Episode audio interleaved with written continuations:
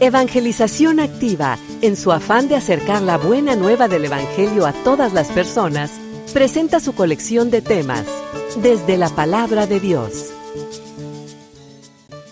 Realmente lo que nosotros tenemos que hacer como casados, como solteros, como sacerdotes, como matrimonio, tiene que ver con una ordenanza de Dios. Dios nos pide a cada uno de nosotros ciertas cosas. Esa es su voluntad.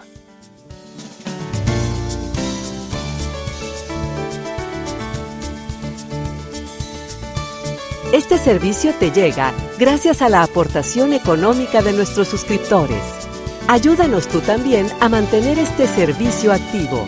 Participa con tu donativo y sigue escuchando estas enseñanzas.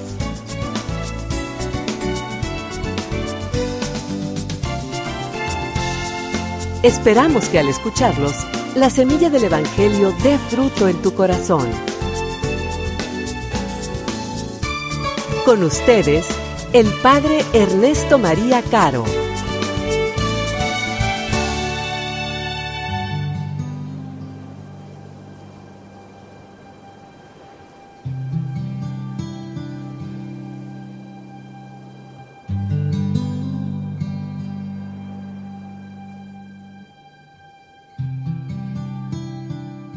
En aquel tiempo, Jesús dijo a sus discípulos, No temas, rebañito mío, porque tu Padre ha tenido a bien darte el reino.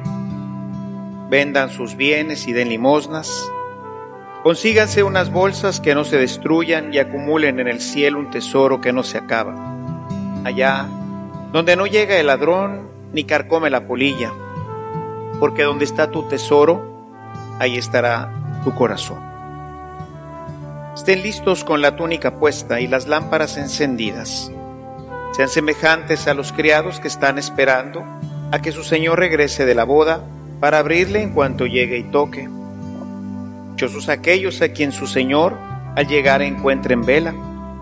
Yo les aseguro que se recogerá la túnica, los hará sentar a la mesa y él mismo les servirá.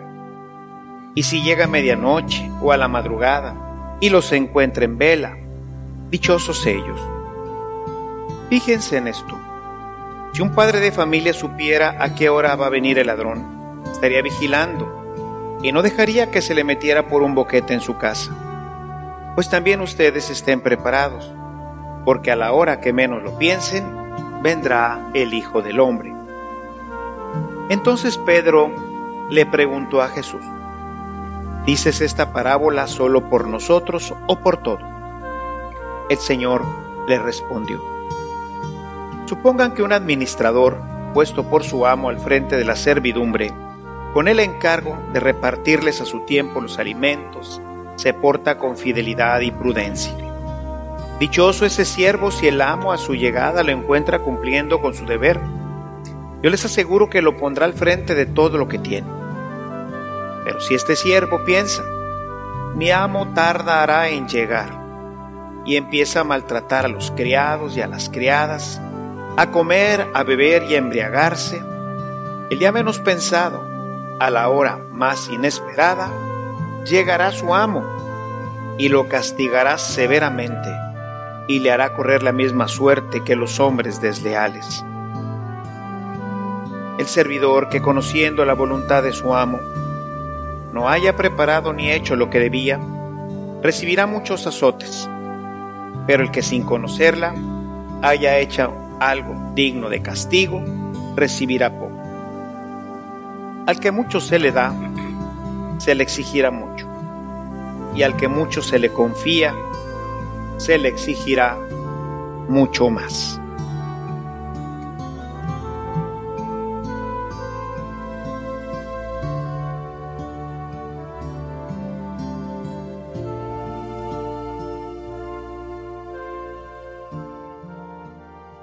El texto que leemos el día de hoy, tomado de Lucas, de este capítulo 12, tiene una serie de enseñanzas muy importantes para nosotros. Ciertamente salta a la vista, como ya nos lo decía el monitor, pues el tema de estar preparados, de la vigilancia que el cristiano debe tener, tema que normalmente vamos tocando durante el tiempo del adviento, ¿no? Tiempo de preparación, para la llegada del Señor. Sin embargo, todo esto también creo que debe de ah, analizarse con un poquito más de cuidado. Si gustan ir a su texto, vamos al capítulo 12, verso 32. Primer texto lo voy a saltar un poco porque no está realmente conectado, viene dentro de otra perícopa que tiene más bien eh, relación con cómo Dios se preocupa de nosotros. Es el paralelo, nada más que en versión pequeña, del capítulo 6 de Mateo, en donde busca primero el reino de Dios, lo demás vendrá por añadidura, donde está tu tesoro, ahí estará tu corazón. El tema de pues no aferrarnos a las cosas de este mundo, buscar más bien las cosas celestiales. Realmente el tema empieza en el versículo 34. Ahí es en donde empieza la instrucción. La primera parte, como lo leemos ahí, pues nos habla de este servidor, los versículos 34 y siguientes, pues hasta el versículo 40, nos habla de cómo nuestra vida ciertamente tiene que estar en vigilancia tenemos que estar haciendo lo que Dios nos pide. A cada uno de nosotros, según nuestra vocación, a mí cuidar mi parroquia, atenderla adecuadamente, a ustedes los casados, pues atender a su esposa, atender a su esposo, atender a sus hijos, atender las cuestiones que emanan de nuestro trabajo, donde vamos construyendo el reino. Eso es lo que Dios nos pide. Es el encargo que nos ha dado. Recuerden ustedes que Jesús partió al cielo y nos ha dejado a nosotros el encargo de seguir construyendo el reino.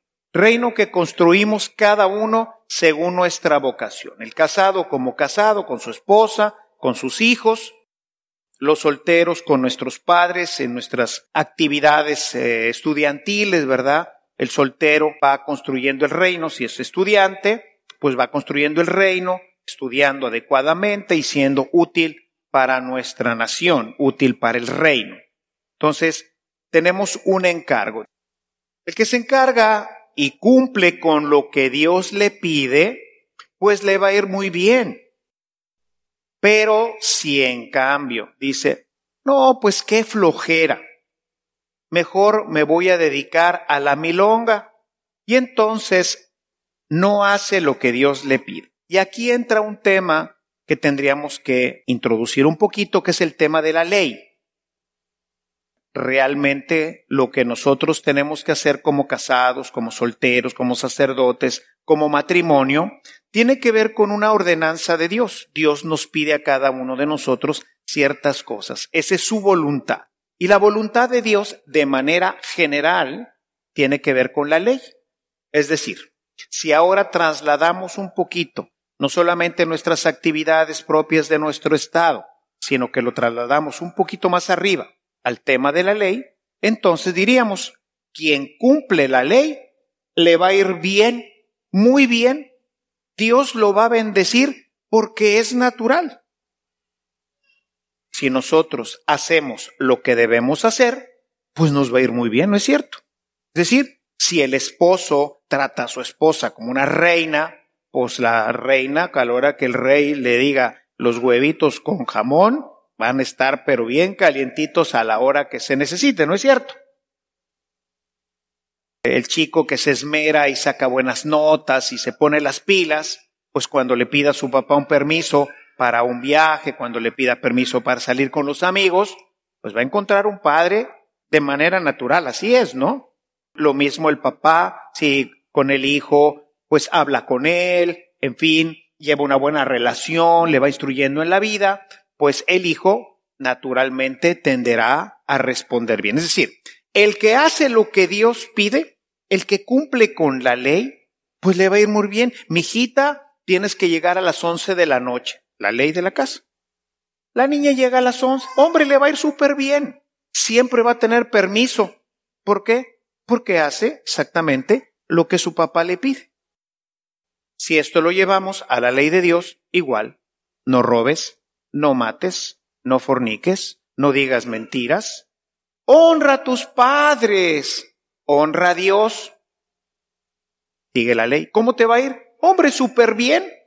Tu vida va a estar siempre ordenada. vas a ser feliz. Serás dichoso, te irá bien, dice el salmista. Si por el contrario, dice el texto, tú no haces esto, tú haces lo que te da la gana, rompes la ley y no te interesas por vivir conforme a la voluntad de Dios, pues naturalmente te va a ir mal o tienes al menos unas altas posibilidades de que tu vida se arruine. ¿Por qué? Porque la ley, toda la ordenanza de Dios, obedece a un proyecto general, así como los astros, ¿verdad?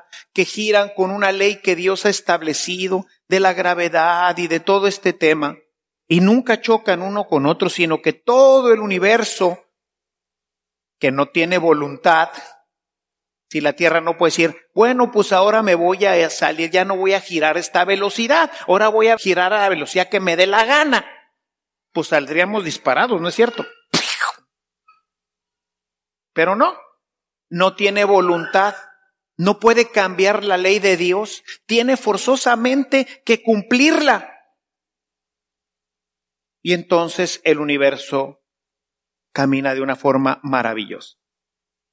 Pero el hombre no. El hombre tiene voluntad.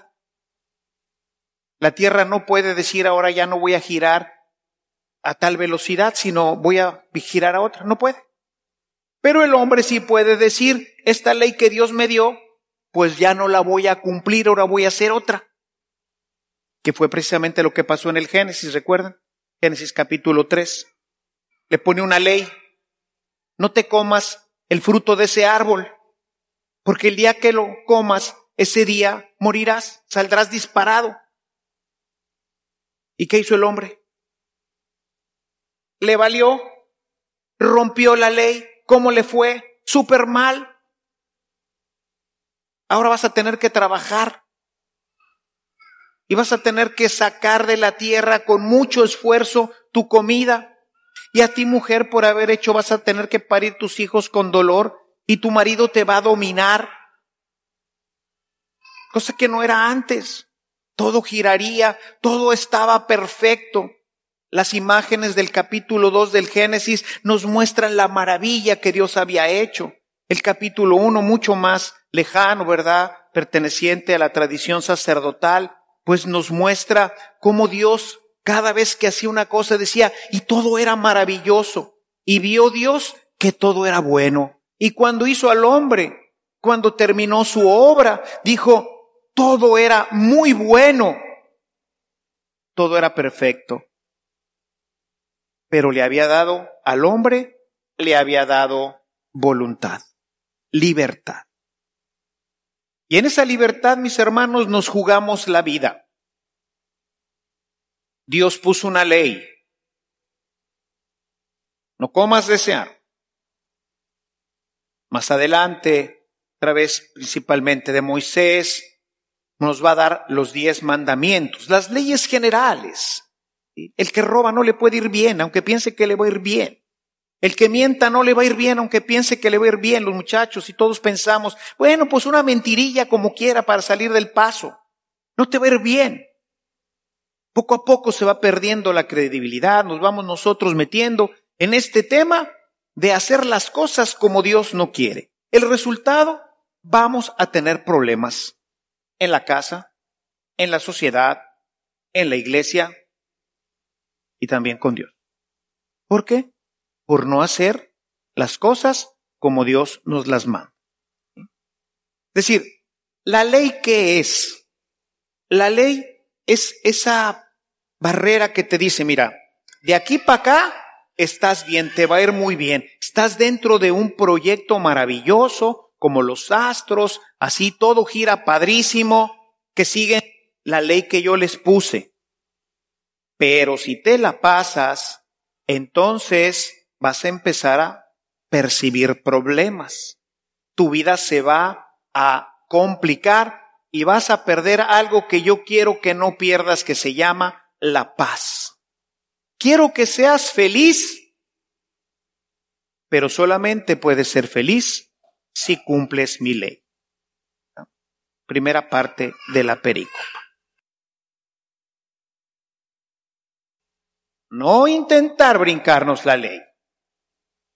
Dios nos ha puesto a su servicio, nos ha pedido que hagamos cosas, que hagamos cosas en la casa, que tratemos a la esposa de una manera determinada. Pueden leer ahí, se sintetiza muy bien en el capítulo 5 de la carta a los Efesios, ¿verdad? Sobre todo los últimos versículos. Ahí tenemos esta ley para la casa, con los hijos, principio del capítulo 6 de los Efesios, y ahí podríamos encontrar con muy buena visión lo que Dios quiere para ti como esposo, como hijo, como padre. Y podríamos recorrer así toda la escritura y encontraríamos lo que Dios quiere para nosotros. Haz eso. Y el Señor te servirá. El Señor te bendecirá. Serás dichoso. Te irá bien. No lo haces, hermano, prepárate, porque pues se van a complicar las primera parte de la perícopa. La segunda parte de la perícopa, Pedro le dice, Señor, dices esto por nosotros, a los que pues son sus servidores directos, ¿verdad? ¿Lo dices esto por nosotros o lo dices por todos? Y Jesús contesta con otra parábola. Y entonces en la otra parábola nos habla de el administrador fiel y prudente a quien su Señor colocó al frente de la servidumbre. Este servidor puede hacer nuevamente lo que debe o lo que no debe hacer. Si hace lo que debe hacer, pues nuevamente lo va a premiar. Pero si el siervo piensa, mi Señor tarda en venir, y comienza a golpear a los criados y a las criadas y a comer y a beber y a emborracharse, su Señor llegará el día que menos espere y lo castigará con rigor, lo tratará como merecen a los que son infieles. Y aquí viene un verso interesante que voy a explicar ahorita, 47. El criado que conoce la voluntad de su Señor, pero no está preparado o no hace lo que él quiere, recibirá un castigo muy severo. En cambio, el que sin conocer esa voluntad hace cosas reprobables, recibirá un castigo menor. Leyendo esto pensaríamos, no, ¿para qué sé más, verdad? Entre más se me va a ir peor, mejor me hago el sonso y entonces, pues, ¿para qué voy a clases de Biblia? ¿Y para qué me evangelizo? ¿Y para qué conozco más del Señor? Porque entre más conozco, me va a ir peor. Ese es un error. Por lo que sigue. Dice, en cambio, el que sin conocer esa voluntad hace cosas reprobables recibirá un castigo menor. Un castigo ¿La ley sirve para castigar o sirve para tener una buena vida? Para tener una buena vida, ¿no es cierto? El que no sabe, le va a ir mal. No tan mal como al que sabe y temerariamente lo hace. Pero a los dos les va a ir mal si hacen lo que no deben. ¿Y por qué tenemos que hacer lo que no deben? ¿Por qué brincarme la ley? Y les voy a poner un ejemplo de la vida real. En Europa, antes de que aquí llegara también esta forma de conducir, aquí normalmente hasta hace algunos años había algunas avenidas que tienen la preferencia. Y cuando uno llegaba a una rotonda, esa calle seguía teniendo preferencia, de tal manera que yo puedo entrar directamente a la rotonda y los demás tienen que esperar, ¿verdad? Bueno, en Europa no era así. En Europa, la preferencia, como hoy casi en todas partes sucede, la preferencia la tiene los que están en la rotonda y todos los demás tenemos que esperar y ver a qué hora nos podemos meter. Existía un signo que al principio, cuando yo viví por allá, no entendía, porque había rotondas de preferencia y rotondas donde todos giraban. Pero yo no conocí ese signo. Realmente tienen otros signos, algunos otros signos, que no son los signos que normalmente nosotros conocemos aquí en América, tanto en Estados Unidos como aquí. El único signo que siempre es igual en todas partes es el octágono rojo, que en todos lados significa alto. Aunque no diga alto, y las palabras que vengan ahí, aunque estén en chino, significan alto. Todas las demás no. Si yo, estando en Europa, me meto a la rotonda sin hacer alto, inmediatamente, una, me va a detener un agente de tránsito y me va a decir, señor, usted entró a la rotonda sin hacer alto. Ay, señor, es que yo vengo de México, no sabía. ¿Y luego? ¿Por qué no estudió? Antes de manejar usted, tiene que tomar clases para manejar aquí. Si usted no conoce la ley, pues es problema suyo. Por lo pronto, le voy a levantar su infracción. ¿Ya te costó? Si yo hubiera sabido, me hubiera detenido y me hubiera ahorrado un problema y además una buena lana, ¿verdad? Pero no, agarré mi carro, me trepé sin conocer y me metí y me infraccionaron. Y de buenas, que no tuve un accidente, porque si no hasta la cárcel voy a dar. ¿Ven que la ignorancia no es buena? En la vida no es buena la ignorancia. En ninguna área de mi vida es, es buena la ignorancia. Entre más conozco a Dios y entre más conozco su ley, en esa medida mejor puedo llevar mi vida. Tenemos que cambiar nuestra forma de comprender la ley de Dios. La ley de Dios es mi protección. Entre más conozco yo sobre esto, mucho mejor posibilidades tendré de ser feliz.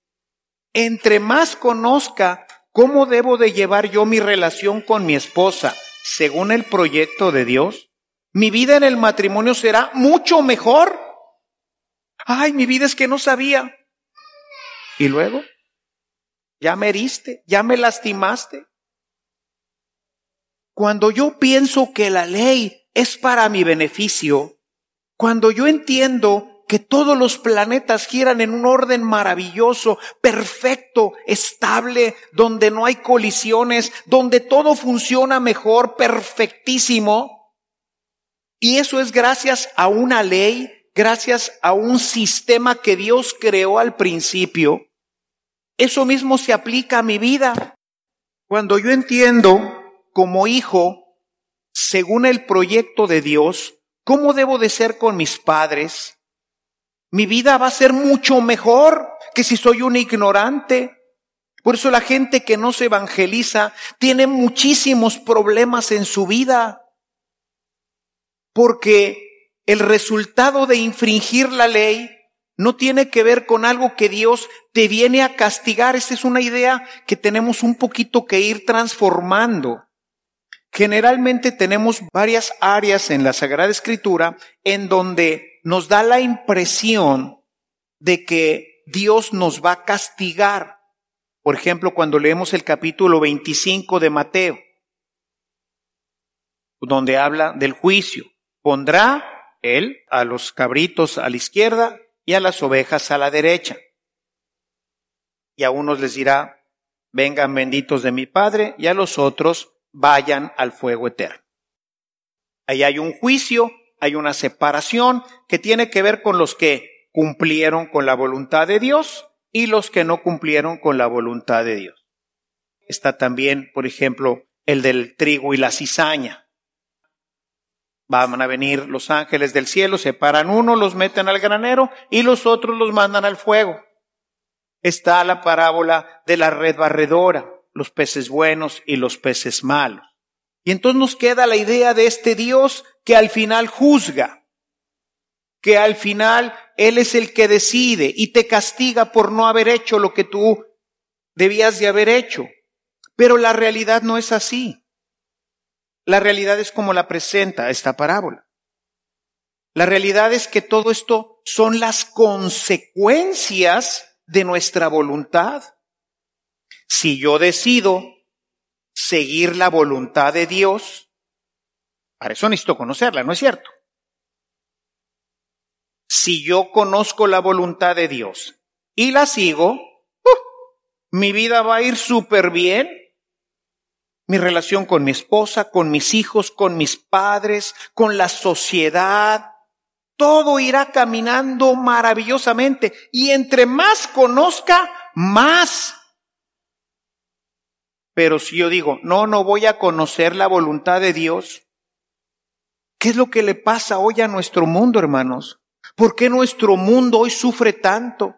¿Por qué tenemos tantas parejas destruidas? ¿Por qué tenemos tanta fragmentación en nuestras familias?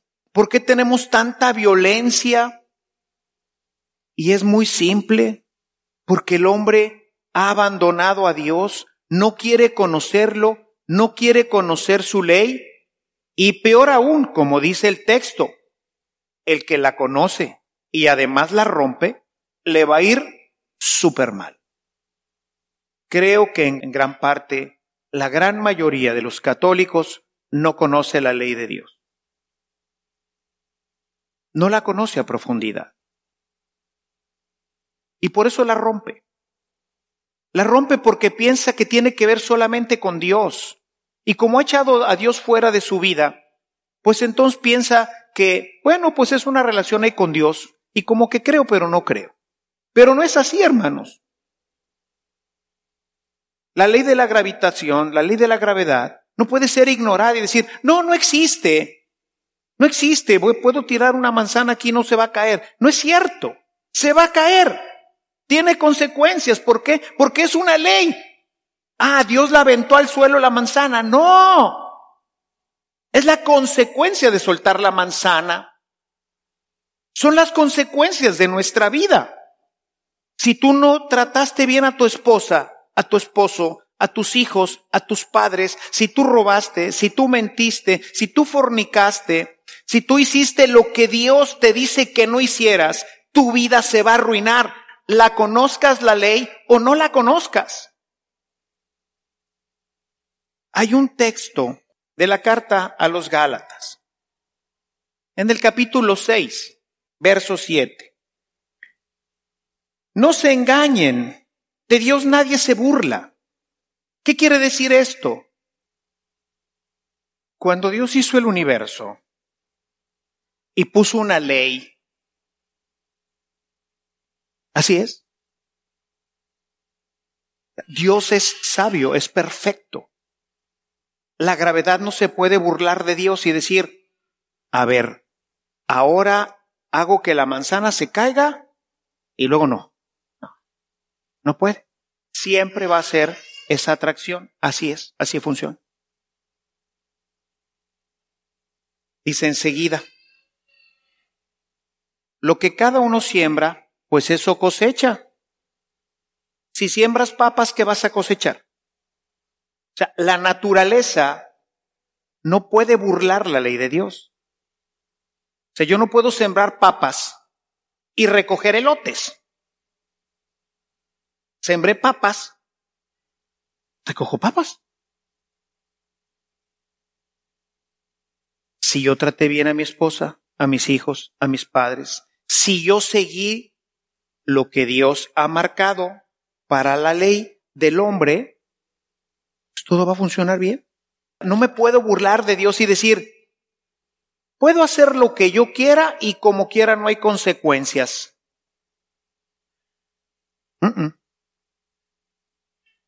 Dice el verso 8, quien siembre su vida de apetitos desordenados, de ellos mismos cosechará corrupción. ¿Puedo brincarme esta ley?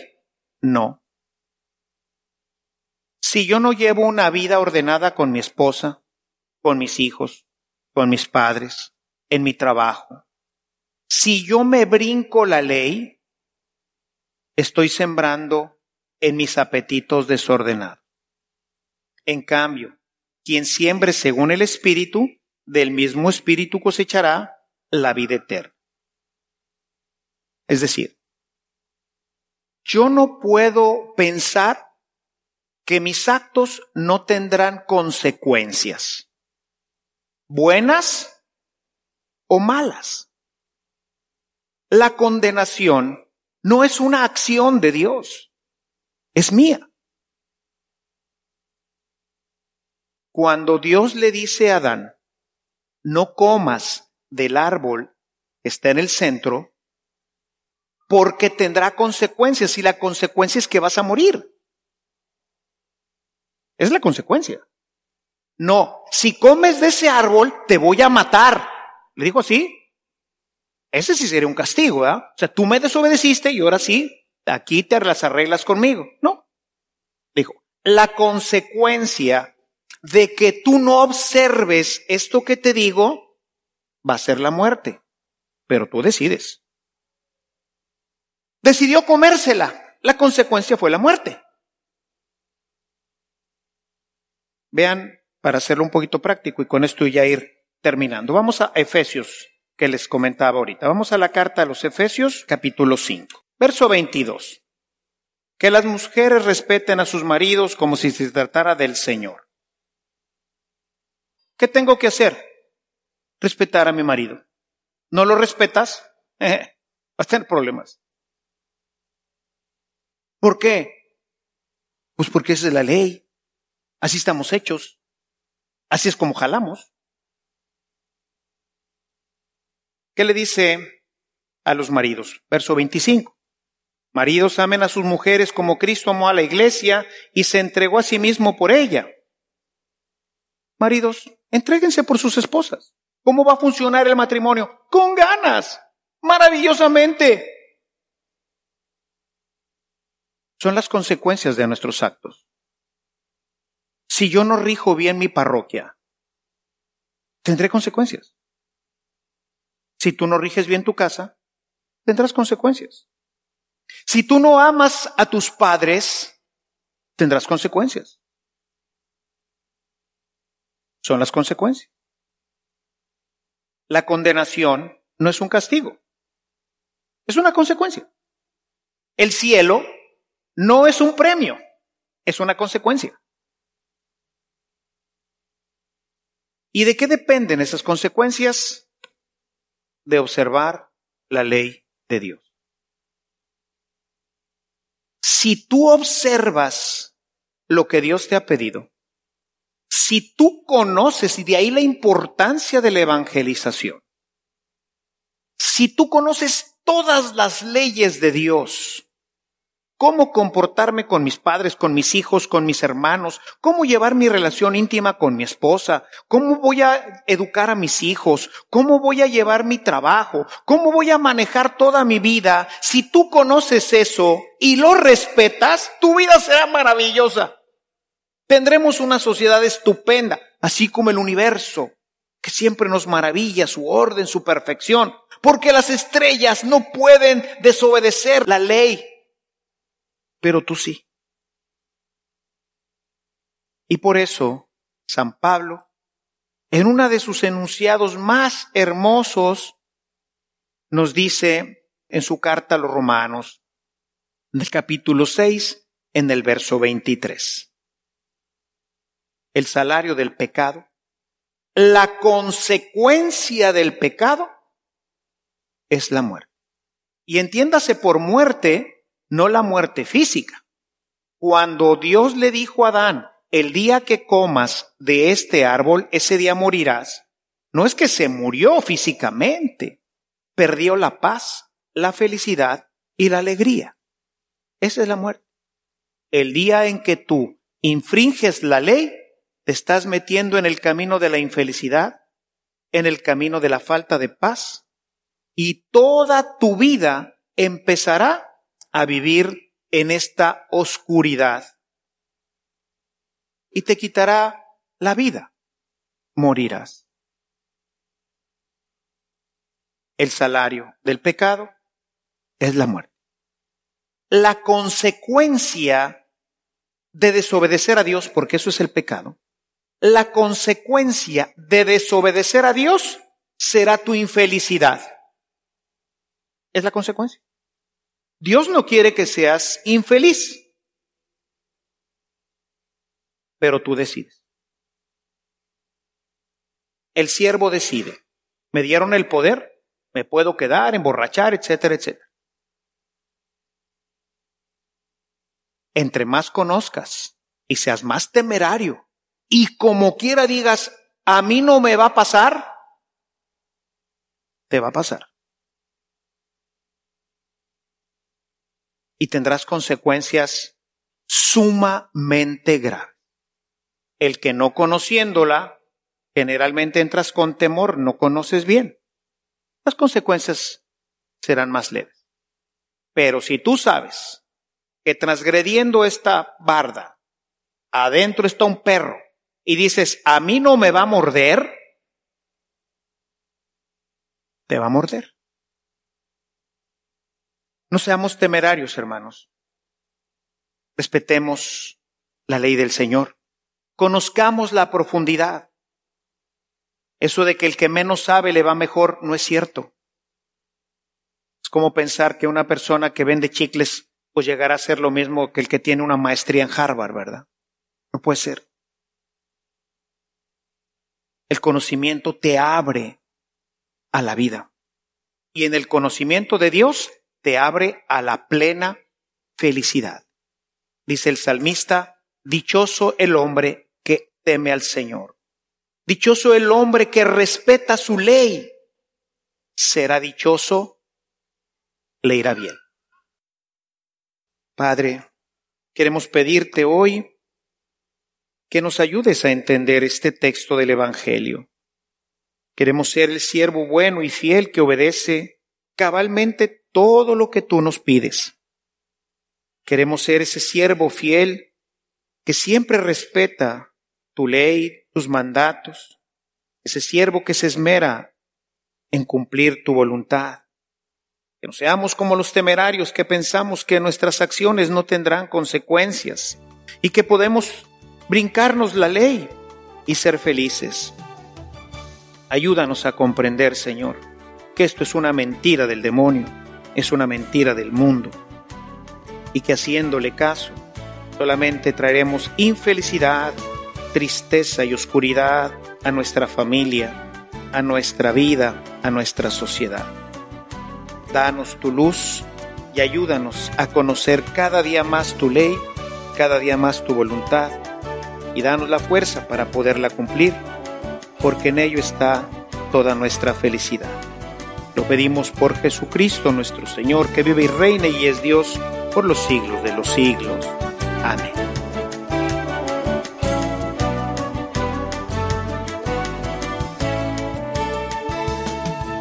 Si esta reflexión ha sido de utilidad para su vida espiritual, le invitamos a visitar nuestra página en internet www.evangelizacion.org mx, en donde encontrará otros temas que seguramente continuarán produciendo fruto en usted.